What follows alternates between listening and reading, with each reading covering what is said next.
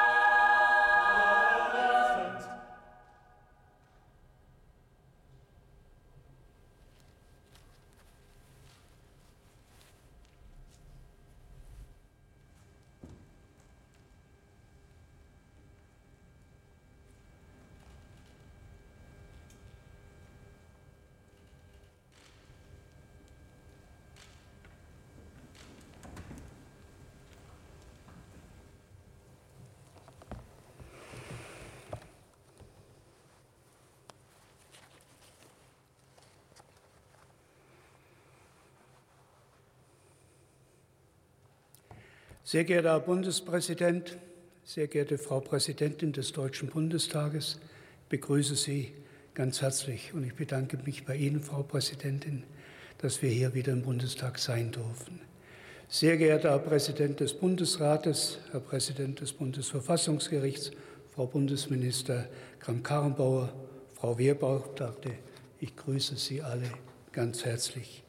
Ich begrüße die Mitglieder des diplomatischen Korps, die Mitglieder des Deutschen Bundestags, die Landesregierung, die Länderparlamente, die Vertreterinnen und Vertreter der Bundeswehr und des Reservistenverbandes, bei denen ich mich bei dieser Gelegenheit ganz besonders für die stets treue und gute Unterstützung bedanken möchte. Ich grüße die Repräsentanten der Glaubensgemeinschaften. Ein herzlicher Gruß gilt allen unseren Partnerorganisationen im In- und Ausland und ich begrüße Sie alle, meine Damen und Herren, hier im Plenarsaal und auch die Fernsehzuschauerinnen und Zuschauer. Willkommen und Dankeschön, dass Sie heute dabei sind. Vor nunmehr 80 Jahren wurde aus dem 1939 begonnenen Krieg ein Weltkrieg. Zwei Daten markieren diesen Übergang.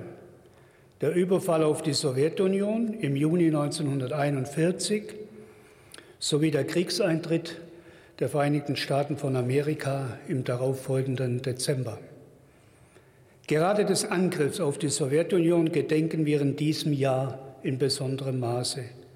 Die Russen, die Ukrainer und die Belarussen, aber auch die anderen Völker der Sowjetunion waren nicht nur einem Krieg ausgesetzt, in dem es um einen militärischen Sieg und um die Besetzung ihres Territoriums ging, das allein wäre schon furchtbar genug gewesen. Aber sie wurden zudem Opfer eines Vernichtungsfeldzuges. Unmittelbar hinter der Wehrmacht folgten die Einsatzgruppen, die systematisch Terror und Massenmord unter der Zivilbevölkerung der unterjochten Länder ausübten.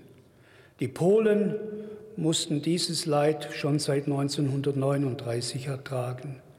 Wir dürfen aber auch nicht die Opfer der Angriffe auf Griechenland und Jugoslawien vergessen, die ebenfalls 1941 begannen.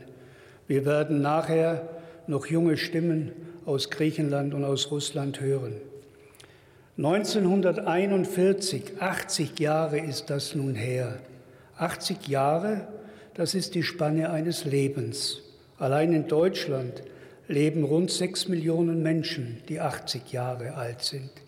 Wie viele derer, die im Zweiten Weltkrieg umgekommen sind, durch Kampfhandlungen, durch Bombardements, durch systematischen Terror in den Konzentrationslagern, als Kriegsgefangene, wie viele von denen könnten heute noch leben? Wir wissen es nicht. Aber wir wissen, dass ihr Tod eine schmerzliche Lücke in Millionen von Familien hinterlassen hat. Eine Lücke, die heute noch wahrgenommen wird. Wir merken das beim Volksbund Deutsche Kriegsgräberfürsorge ganz besonders und auch daran, dass wir weiterhin Tausende von Anfragen nach Gefallenen, nach Vermissten erreichen. Tausende, und zwar täglich. Heute wollen viele junge Menschen wissen, was mit ihren Angehörigen geschehen ist, weil sie spüren, wie sehr deren Fehlen ihre Großeltern, ihre Eltern und sie selbst betrifft. Von ersten Tag an war dieser Krieg auf Zerstörung anderer Völker angelegt. In Polen genauso wie auf dem Balkan, in Griechenland und in der Sowjetunion. Und selbst als die konkreten Kriegshandlungen zu Ende waren, die gegnerischen Soldaten aufgegeben und sich in Gefangenschaft begeben haben, war Terror und Vernichtung nicht vorbei. Von den über fünf Millionen sowjetischer Kriegsgefangene sind ungefähr 3,3 Millionen zu Tode gekommen. Durch mangelnde medizinische Versorgung, durch Hunger, durch Folter und durch die zynisch sogenannte Vernichtung durch Arbeit. Wir gedenken der Opfer von Krieg und Gewaltherrschaft daher nicht nur, wir vergegenwärtigen sie uns im exakten Sinne des Wortes. Dazu gehört auch das Bekenntnis zur deutschen Verantwortung. Der Krieg ist nicht über Europa und, Deutsch und die Welt hereingebrochen wie eine Naturkatastrophe. Er wurde vorbereitet, er wurde geplant und dann ausgeführt. Von Deutschland aus, von Deutschen. Diejenigen, die heute in Staat und Gesellschaft die Politik bestimmen, sind daran nicht schuld. Aber in der Verantwortung stehen wir alle, weil Verantwortung nicht verjährt. Wir können nicht stolz sein auf deutsche Dichter, Ingenieure, auf bedeutende deutsche Komponisten und Wissenschaftler, auf wirtschaftliche und kulturelle Leistungen früherer Zeiten und gleichzeitig so tun, als hätten wir mit dem Nationalsozialismus und den ungeheuren Folgen des Krieges, des Holocaust und der Verfolgung von Minderheiten, der Zerstörung anderer Länder und der Unterdrückung ihrer Menschen, als hätten wir damit nichts zu schaffen. Wir gedenken all dieser Opfer von Krieg und Gewaltherrschaft, auch der Millionen toten deutschen Soldaten, die in einen mörderischen Angriffs- und Vernichtungskrieg geschickt wurden und dabei ihr Leben oder ihre Gesundheit verloren. Wir trauern mit allen, die durch den Krieg ihre Angehörigen, ihre Heimat und ihre Zukunftsperspektiven verloren haben und auch mit deren Kinder und Enkelkinder, die von den Folgen ebenfalls berührt wurden. 80 Jahre, das ist eine historisch kurze Zeitspanne, aber in diesen Jahrzehnten ist viel geschehen. Nach dem Ende des Krieges 1945 begann ein erstaunlicher Wiederaufbau, nicht nur wirtschaftlich, sondern auch politisch. Im Westen Deutschlands wurden die Sieger von Besatzern zu Freunden. Mit ihrer massiven Unterstützung konnten wir ein demokratisches System etablieren. 40 Jahre später kamen durch die mutige friedliche Revolution in der DDR die Menschen aus der ehemaligen sowjetischen Besatzungszone hinzu. Auch die Teilung Deutschlands war eine Folge des Krieges. 1998 konnte sie überwunden werden, und zwar ohne, dass das vereinte Deutschland in seinem geografischen Umfeld auf Ablehnung stieß. Dahinter, meine Damen und Herren, steht eine ungeheure Versöhnungsleistung, für die wir sehr dankbar sind. Die, die vorgestern der deutschen, Opfer der deutschen Aggression geworden sind, haben uns gestern die Hand gereicht. Sie sind heute unsere Freunde und wir wollen mit ihnen gemeinsam das Morgen gestalten. Ja, auch innerhalb der Europäischen Union gibt es Streit und Konflikte aber die werden in einem Konferenzsaal ausgetragen und nicht im Schützengraben. Und wo, wie im Osten der Ukraine, geschossen wird, versuchen wir mit großem Ernst und großer Anstrengung vermittelnd einzugreifen. Wir wissen, was Krieg bedeutet, nicht nur für Soldaten, sondern für alle Menschen. Versöhnung kann man nicht einfordern. Und für viele Völker war dieser Schritt auf uns zu sicherlich nicht einfach. Möglich wurde dieser Schritt auch dadurch, dass wir uns zu unserer Schuld klar bekannt haben. Ehrlichkeit und Verantwortung sind die Voraussetzung jeder Versöhnung.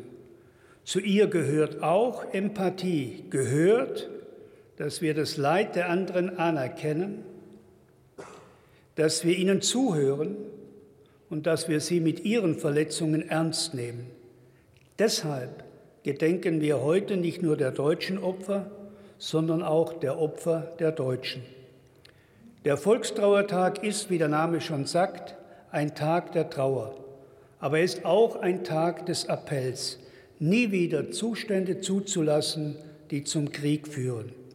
Und er ist ein Tag der Hoffnung, die wir aus den Jahrzehnten friedlichen Zusammenseins ziehen, der Hoffnung, dass wir die Herausforderungen, vor denen unsere Länder stehen, gemeinsam und friedlich meistern werden.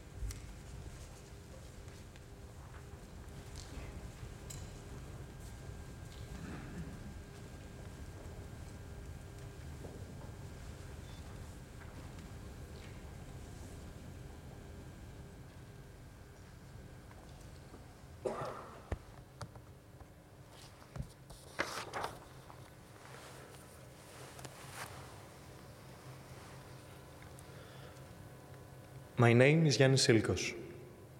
I am the great grandson of a Greek refugee from Pontus, now a region in Turkey. As a soldier, he fought the German troops in 1941.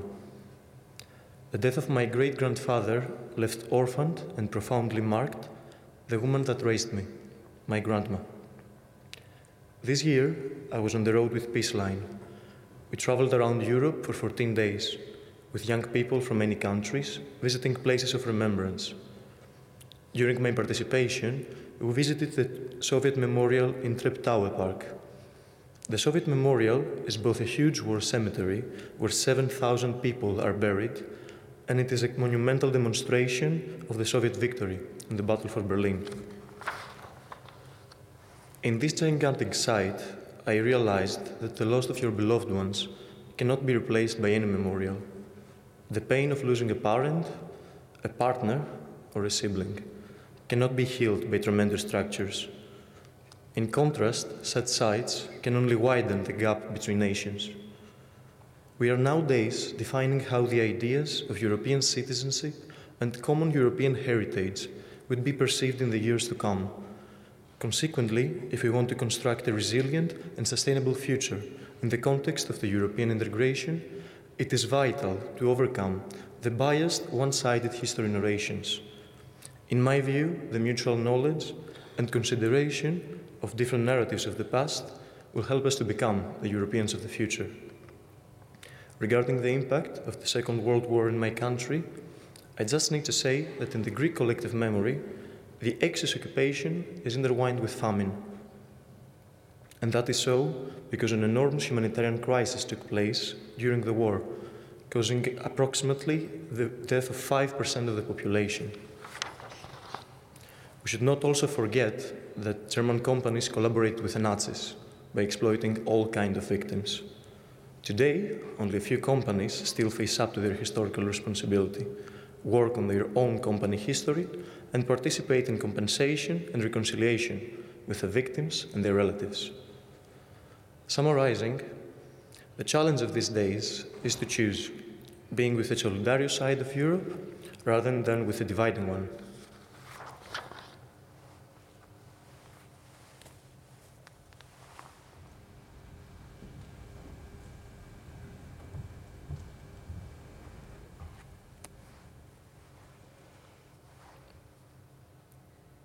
Guten Tag, mein Name ist Daria Merkens und ich möchte Ihnen eine Geschichte erzählen. Sommer 2011, San Bostel, ein kleiner Ort in Niedersachsen, der eine große Bedeutung hat. Im Jahr 1939 wurde in der Nähe des Dorfes ein Kriegsgefangenenlager errichtet. Anfangs gedacht für belgische, polnische und französische Gefangene nach dem Überfall auf die Sowjetunion auch für sowjetische Soldaten. 2007 wurde an dem Ort die Gedenkstätte Lager San Bostel gegründet, wo der Volksbund Deutsche Kriegsgräberfürsorge seit mehreren Jahren eine internationale Jugendbegegnung organisiert. Und so kam im Sommer 2011 eine russische Studentin nach San Bostel als Teilnehmerin dieses Projektes. Entsetzen, Aufregung, Leid. All das spürte die junge Frau, als sie durch das Lager San Bostel ging. Sie kann sich gut vorstellen, was die Kriegsgefangenen hier für Grausamkeit erlebt haben müssen. Hunger, Gewalt, Massensterben. Jedoch gleichzeitig empfindet sie Ruhe und Frieden. Die Russen weiß, der Krieg ist längst vorbei. Jetzt kann sie zusammen mit anderen jungen Menschen aus mehreren Nationen eine gemeinsame Zukunft schreiben, in dem der Ort der großen Erinnerungen gepflegt, renoviert und wieder aufgebaut wird. Zwei Kilometer von der Gedenkstätte entfernt befindet sich die Kriegsgräberstätte San Bostel. Im Zentrum stehen drei Stelen mit folgendem Schriftzug. Euer Opfer, unsere Verpflichtung, Frieden. Die Russen spürt so deutlich wie nie zuvor, es ist ihre Verantwortung, die Geschichte und die Erinnerungen im Gedächtnis zu bewahren und weiterzutragen. Und diese Russin bin ich.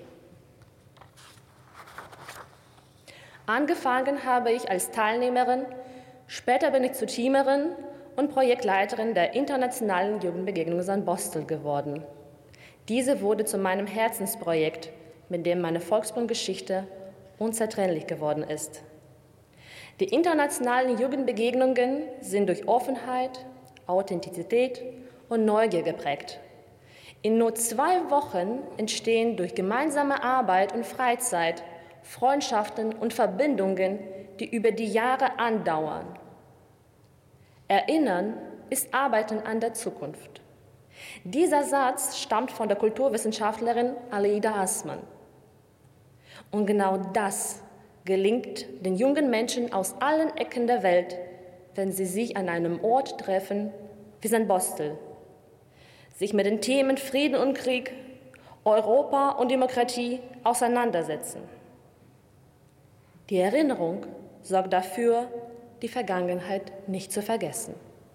Und gleichzeitig ist sie eine Grundlage für unsere friedliche Zukunft.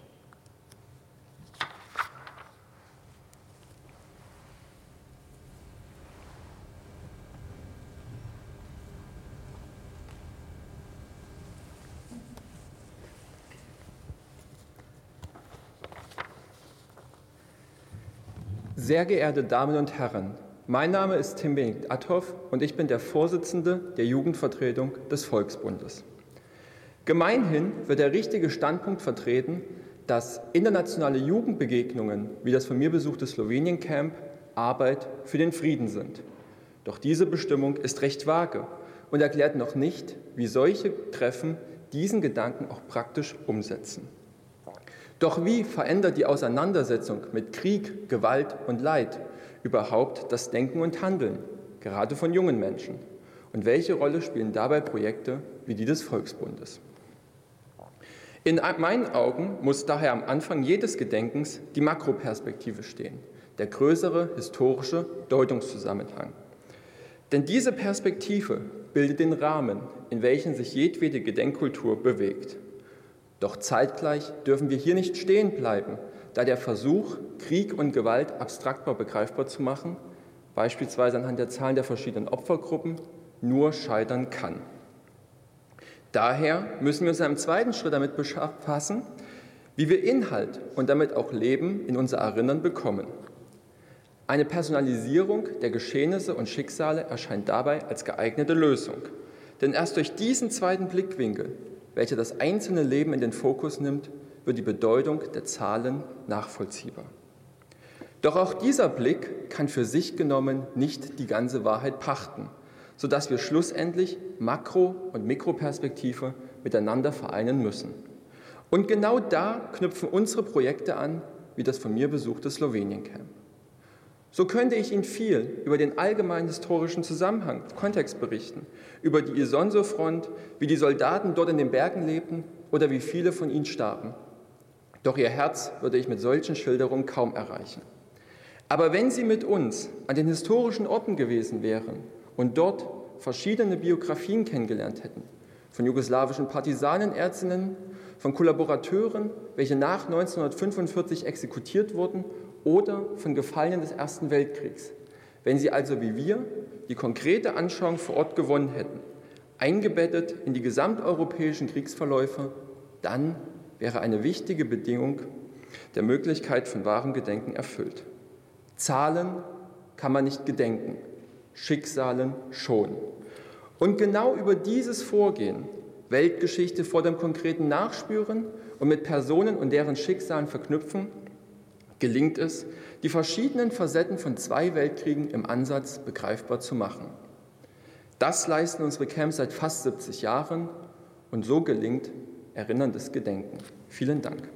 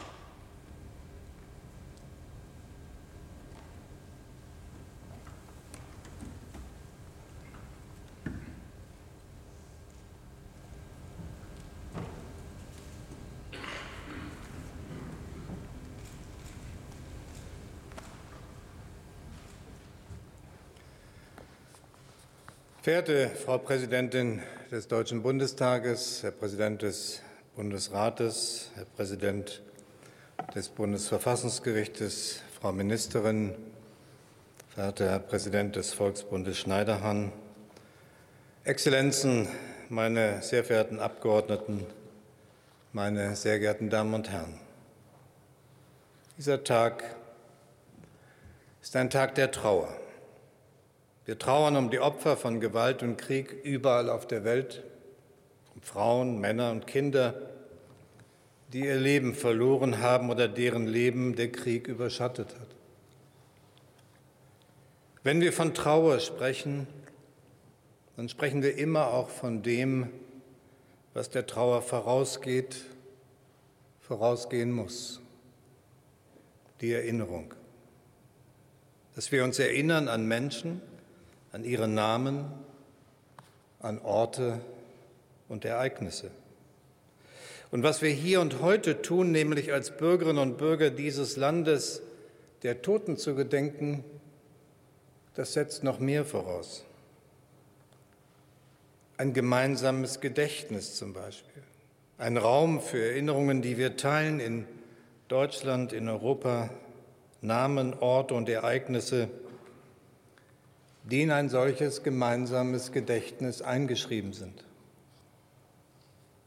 Meine Damen und Herren, als wir in diesem Jahr an den 80. Jahrestag des Überfalls der deutschen Wehrmacht auf die Sowjetunion erinnerten, mussten viele von uns sich eingestehen, dass die Orte, die auf dem Vormarsch der deutschen Wehrmacht durch Polen, das Baltikum und Belarus durch die Ukraine nach Russland und tief in den Kaukasus lagen, dass ihnen diese Orte nichts sagten. Dasselbe gilt für viele Orte deutscher Verbrechen im früheren Jugoslawien und Griechenland, die ebenfalls vor 80 Jahren überfallen wurden. Die meisten von uns kennen auch diese Orte nicht. Wir verbinden kein Geschehen mit ihnen, noch weniger verbinden wir sie mit unserer eigenen der deutschen Geschichte. Es ist zum Glück anders mit der Erinnerung in Mittel- und Westeuropa. Doch auch diese Orte mussten erst zurückgeholt werden in das deutsche Gedächtnis, oftmals gegen Widerstände und mit Jahren, ja Jahrzehnten Verzögerung. Oradour in Frankreich, die argentinischen Höhlen in Italien, Lidice in Tschechien. Sie sind Teil eines gemeinsamen Gedächtnisses geworden, Teil der deutschen und Teil der gemeinsamen europäischen Erinnerung. Es sind Orte, an die wir denken an einem Tag wie diesen. Unser Gedächtnis aber scheut, wenn es um Auskunft und Krieg und Verbrechen im Osten und Südosten Europas gehen soll. Es versagt vor den Verbrechen an Zivilisten, Zwangsarbeitern und sowjetischen Kriegsgefangenen, von denen schon in den ersten Monaten nach dem Überfall Hunderttausende ums Leben kamen, verhungert, erschlagen, erschossen. Es versagt vor den ungezählten Massenverbrechen unter dem Vorwand der Partisanenbekämpfung im damaligen Jugoslawien, in Griechenland, und auf Kreta vor Zehntausenden Zivilisten, die deutschen Erschießungskommandos zum Opfer fielen.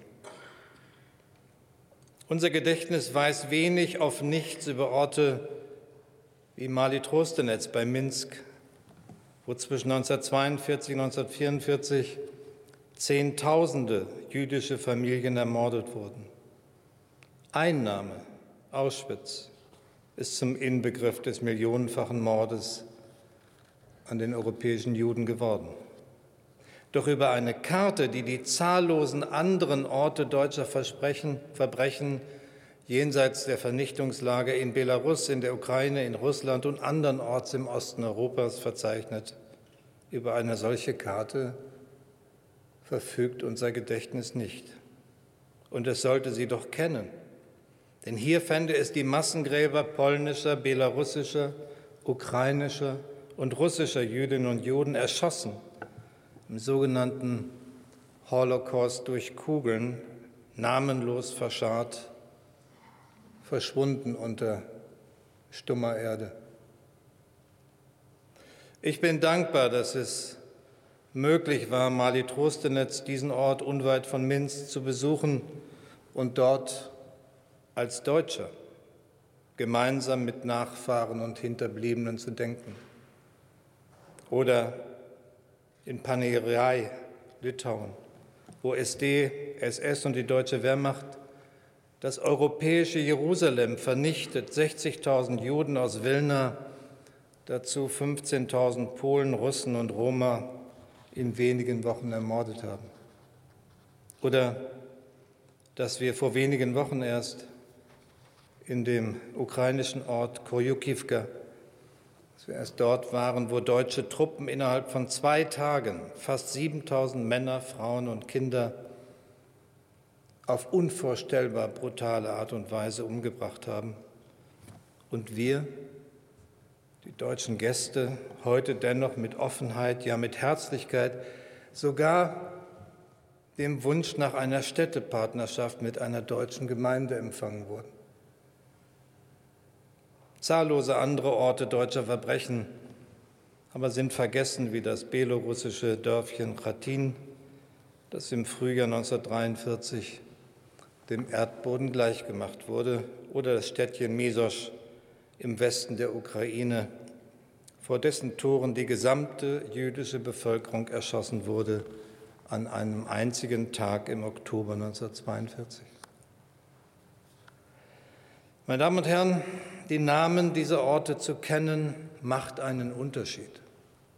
Für unser Selbstverständnis als Nation ebenso wie für unser gemeinsames Verständnis als Europäer auf diesem Kontinent. Doch wenn wir uns erinnern wollen, müssen wir auch wissen, was diese Orte mit der Gegenwart verbindet.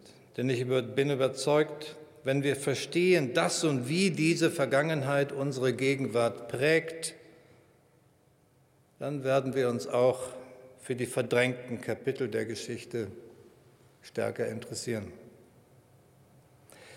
Wir werden begreifen, was der israelische Historiker Omer Bartov so beeindruckend gut erklärt, dass wir, ich darf Bartov zitieren, alle Glieder einer zerbrechlichen und doch erstaunlich haltbaren Kette von Generationen, Schicksalen und Kämpfen sind, in der sich die historischen Ereignisse unablässig entfalten. Wer wir sind und woran wir uns erinnern, verdanken wir einem komplexen Zusammenspiel unserer Herkunft zum Beispiel, den Orten und Ereignissen unserer Biografie und dem menschlichen Handeln, dem eigenen und dem unserer Vorfahren. Geschichte so verstanden, ist immer auch Familiengeschichte. Mit der Rückfrage nachfolgender Generationen, was hat das mit mir zu tun, sollten wir nicht nur rechnen, wir müssen sie beantworten können. Wir verstehen, wer wir sind, was uns bewegt, nur wenn wir wissen, wer und was uns vorausgegangen ist. Ich dachte daran zuletzt, als wir die Soldatinnen und Soldaten der Bundeswehr für ihren Einsatz in Afghanistan geehrt haben. Denn diese wichtige Ehrung, sie sagt viel aus, nicht nur über die Tapferkeit der Soldatinnen und Soldaten, sondern auch über die Gesellschaft, die ihnen solche Ehrung und Wertschätzung schuldig ist. Die Erfahrung zweier Weltkriege, Schuld und Scham prägen das Verhältnis zwischen deutscher Gesellschaft und deutscher Armee bis in unsere Gegenwart. Unsere Bundeswehr heute ist eine Parlamentsarmee. Sie steht unverrückbar auf dem Boden der demokratischen Verfassung. Wir und unsere Demokratie verlassen uns auf sie. Wir legen unsere Sicherheit, unsere Verantwortung gegenüber der Welt und unseren Verbündeten auch in die Hände unserer Soldatinnen und Soldaten. Wir sprechen von ihnen als Staatsbürger in Uniform.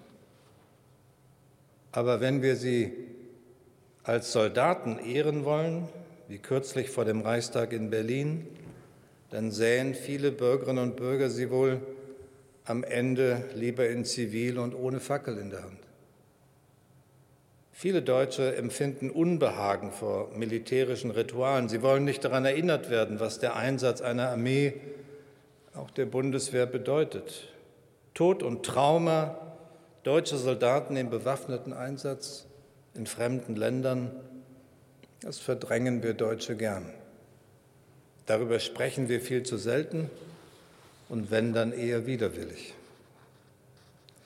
Für ein Land, dessen Name mit dem unendlichen Leid verbunden bleibt, das zwei Weltkriege über Europa gebracht haben, dessen damalige Armee sich eines mörderischen Angriffskriegs schuldig gemacht hat, mag manches Unbehagen verständlich sein.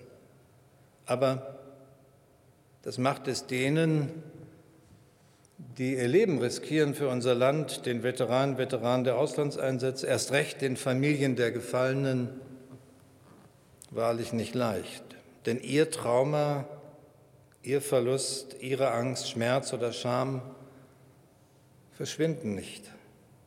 Verschwinden nicht nur, weil viele andere die Augen davor verschließen, eher im Gegenteil. Meine Damen und Herren, was wir als Gesellschaft verdrängen und verschweigen, woran wir nicht erinnert werden wollen, bleiben wir als Gesellschaft schuldig. Den Soldatinnen und Soldaten der Bundeswehr, den Versehrten, den Gefallenen und ihren Familien. Die Verantwortung für unsere Geschichte ist Friedensverantwortung. Sie anzunehmen darf nicht bedeuten, die Auseinandersetzung mit den Konflikten unserer Gegenwart zu scheuen und mit denen, die darin schwere und schwerste Verantwortung tragen. Auch deshalb ist dieser Tag, der Volkstrauertag, ein wichtiger Tag. Wir müssen Sprachlosigkeit überwinden, auch die Sprachlosigkeit vieler Teile der Gesellschaft gegenüber unserer Armee. Auch das ist Auftrag an einem solchen Tag. Trauern, und darum geht es im Kern am heutigen Tag, Trauern wird erst möglich, wenn wir uns der Erinnerung stellen, auch der schmerzhaften. Deshalb ist Erinnerung kein Selbstzweck und keine Bußübung. Wir erinnern uns der Gegenwart um der Zukunft willen. Lieber Herr Schneiderhahn, der Volksbund Deutsche Kriegsgräberfürsorge hat viele Jahrzehnte für Erinnerung gearbeitet, indem er Orte gepflegt und geschaffen hat, an denen die Kriegsgegner von einst gemeinsam ihrer Toten gedenken können. Ich werde beispielsweise das gemeinsame Gedenken mit Präsident Macron auf dem eisigen Hartmannsweiler Kopf, jenem Menschenfresser im Ersten Weltkrieg, nicht vergessen. Gedenkorte wie dieser schaffen nicht nur Raum zur Trauer, sondern auch zur Versöhnung. Denn die Trauer verbindet Generationen in Europa und über die Grenzen unseres Kontinents hinaus seit Jahrzehnten. Meine Generation ist aufgewachsen im Schatten des Zweiten Weltkriegs. Unsere Eltern waren Kinder dieses letzten, alles überschattenden Krieges. Ihre hilflose, oft sprachlose Kindertrauer um Väter, Mütter und Brüder, um alle, die unabhängig davon, ob sie überlebt hatten oder nicht, von diesem Krieg gezeichnet blieben, diese Erfahrung hat auch uns geprägt. Sie hat uns geprägt, meine Generation und ebenso unsere Nachbarn auf diesem Kontinent im Westen Europas wie in Polen, in den baltischen Staaten, in Russland, Belarus, in der Ukraine, früheren Jugoslawien und in Griechenland. Viele Zeitzeugen aus unserer Elterngeneration sind heute unter uns, mindestens an den Bildschirmen. Ihr Leben, ihre Biografien waren nicht mehr zu trennen vom Schrecken ihrer Kindheit, dem Schrecken des Krieges, als seien sie gezwungen, immerfort am Ufer dieses einen Flusses entlang zu gehen, ohne ihn je überqueren zu können. Es erfüllt mich mit großem Schmerz zu wissen, dass es heute in Europa wieder Kinder gibt, denen dieses Schicksal nicht erspart blieb. Kinder wie Oleg, von dessen Leben als Kriegskind in der Ostukraine ein Film des dänischen Regisseurs Simon Lering Wilmont erzählt, der jüngst im ersten deutschen Fernsehen zu sehen war. Ich möchte meine Rede mit Zeilen aus einem Gedicht von Julia Drunina beenden, einer russischen Lyrikerin, die 17 war, als die deutsche Wehrmacht die Sowjetunion überfiel und 67, als sie sich 1991 desillusioniert das Leben nahm, weil keine lichte Zukunft auf das Dunkel der Vergangenheit folgen wollte. Sie war ein Kriegskind. Ich zitiere, nicht aus der Kindheit, aus dem Krieg stamm ich. Und teurer scheint mir wohl aus diesem Grunde als dir die Stille und mehr wesentlich ein jeder neue Tag und jede Stunde. Nicht aus der Kindheit, aus dem Krieg stamm ich und bin von dünner Haut bis an mein Ende.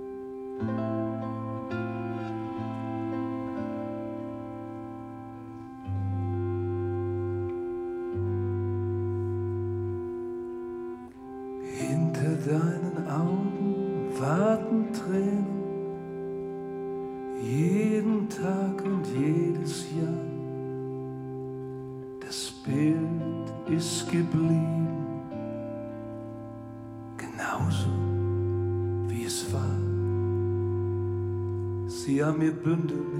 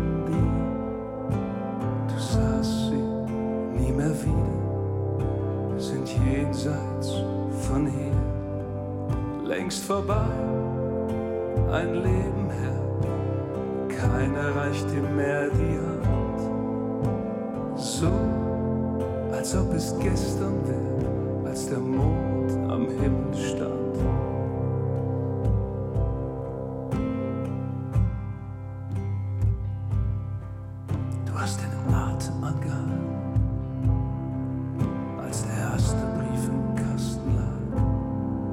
Du deinen Atem angehalten,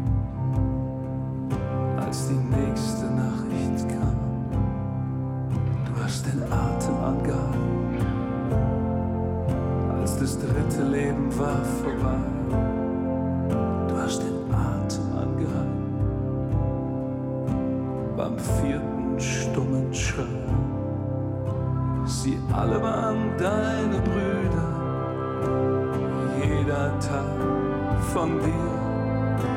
Du sahst sie nie mehr wieder, sind jenseits von hier, längst vorbei, ein Leben her, keiner reicht dir mehr die Hand.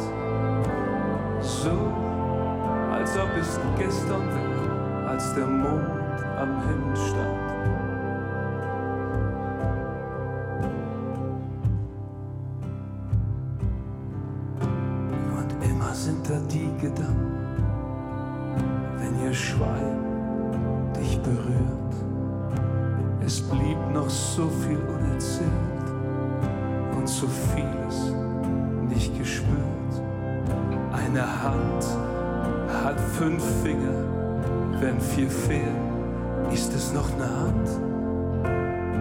Träume, nie gelebt, geopfert für ein Mörderland. Sie alle waren deine Brüder, jeder ein Teil von dir. Du sahst sie nie mehr wieder, sind jenseits von hier, längst vorbei. Ein Leben her, keiner reicht dir mehr die Hand. So, als ob es gestern wäre, als der Mond am Himmel stand.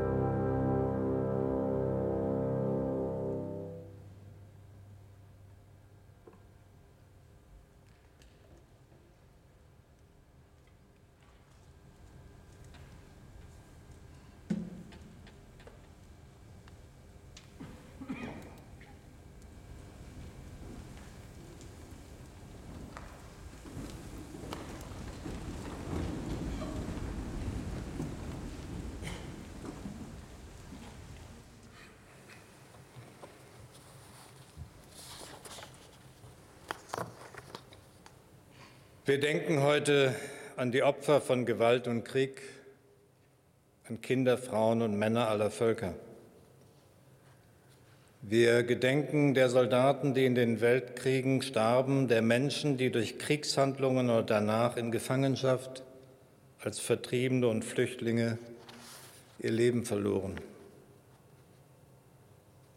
Wir gedenken derer, die verfolgt und getötet wurden, weil sie einem anderen Volk angehörten, einer anderen Rasse zugerechnet wurden, Teil einer Minderheit waren oder deren Leben wegen einer Krankheit oder Behinderung als lebensunwert bezeichnet wurde.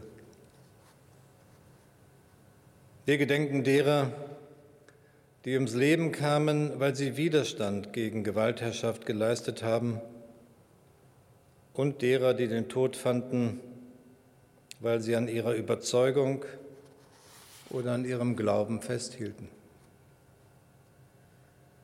Wir trauern um die Opfer der Kriege und Bürgerkriege unserer Tage, um die Opfer von Terrorismus und politischer Verfolgung, um Bundeswehrsoldaten und anderen Einsatzkräfte, die im Auslandseinsatz ihr Leben verloren. Wir gedenken heute auch derer, die bei uns durch Hass und Gewalt Opfer geworden sind. Wir gedenken der Opfer von Terrorismus und Extremismus, Antisemitismus und Rassismus in unserem Land. Wir trauern mit allen, die Leid tragen um die Toten, und wir teilen ihren Schmerz. Aber unser Leben steht im Zeichen der Hoffnung auf Versöhnung unter den Menschen und den Völkern. Und unsere Verantwortung gilt den Frieden unter den Menschen zu Hause und in der ganzen Welt.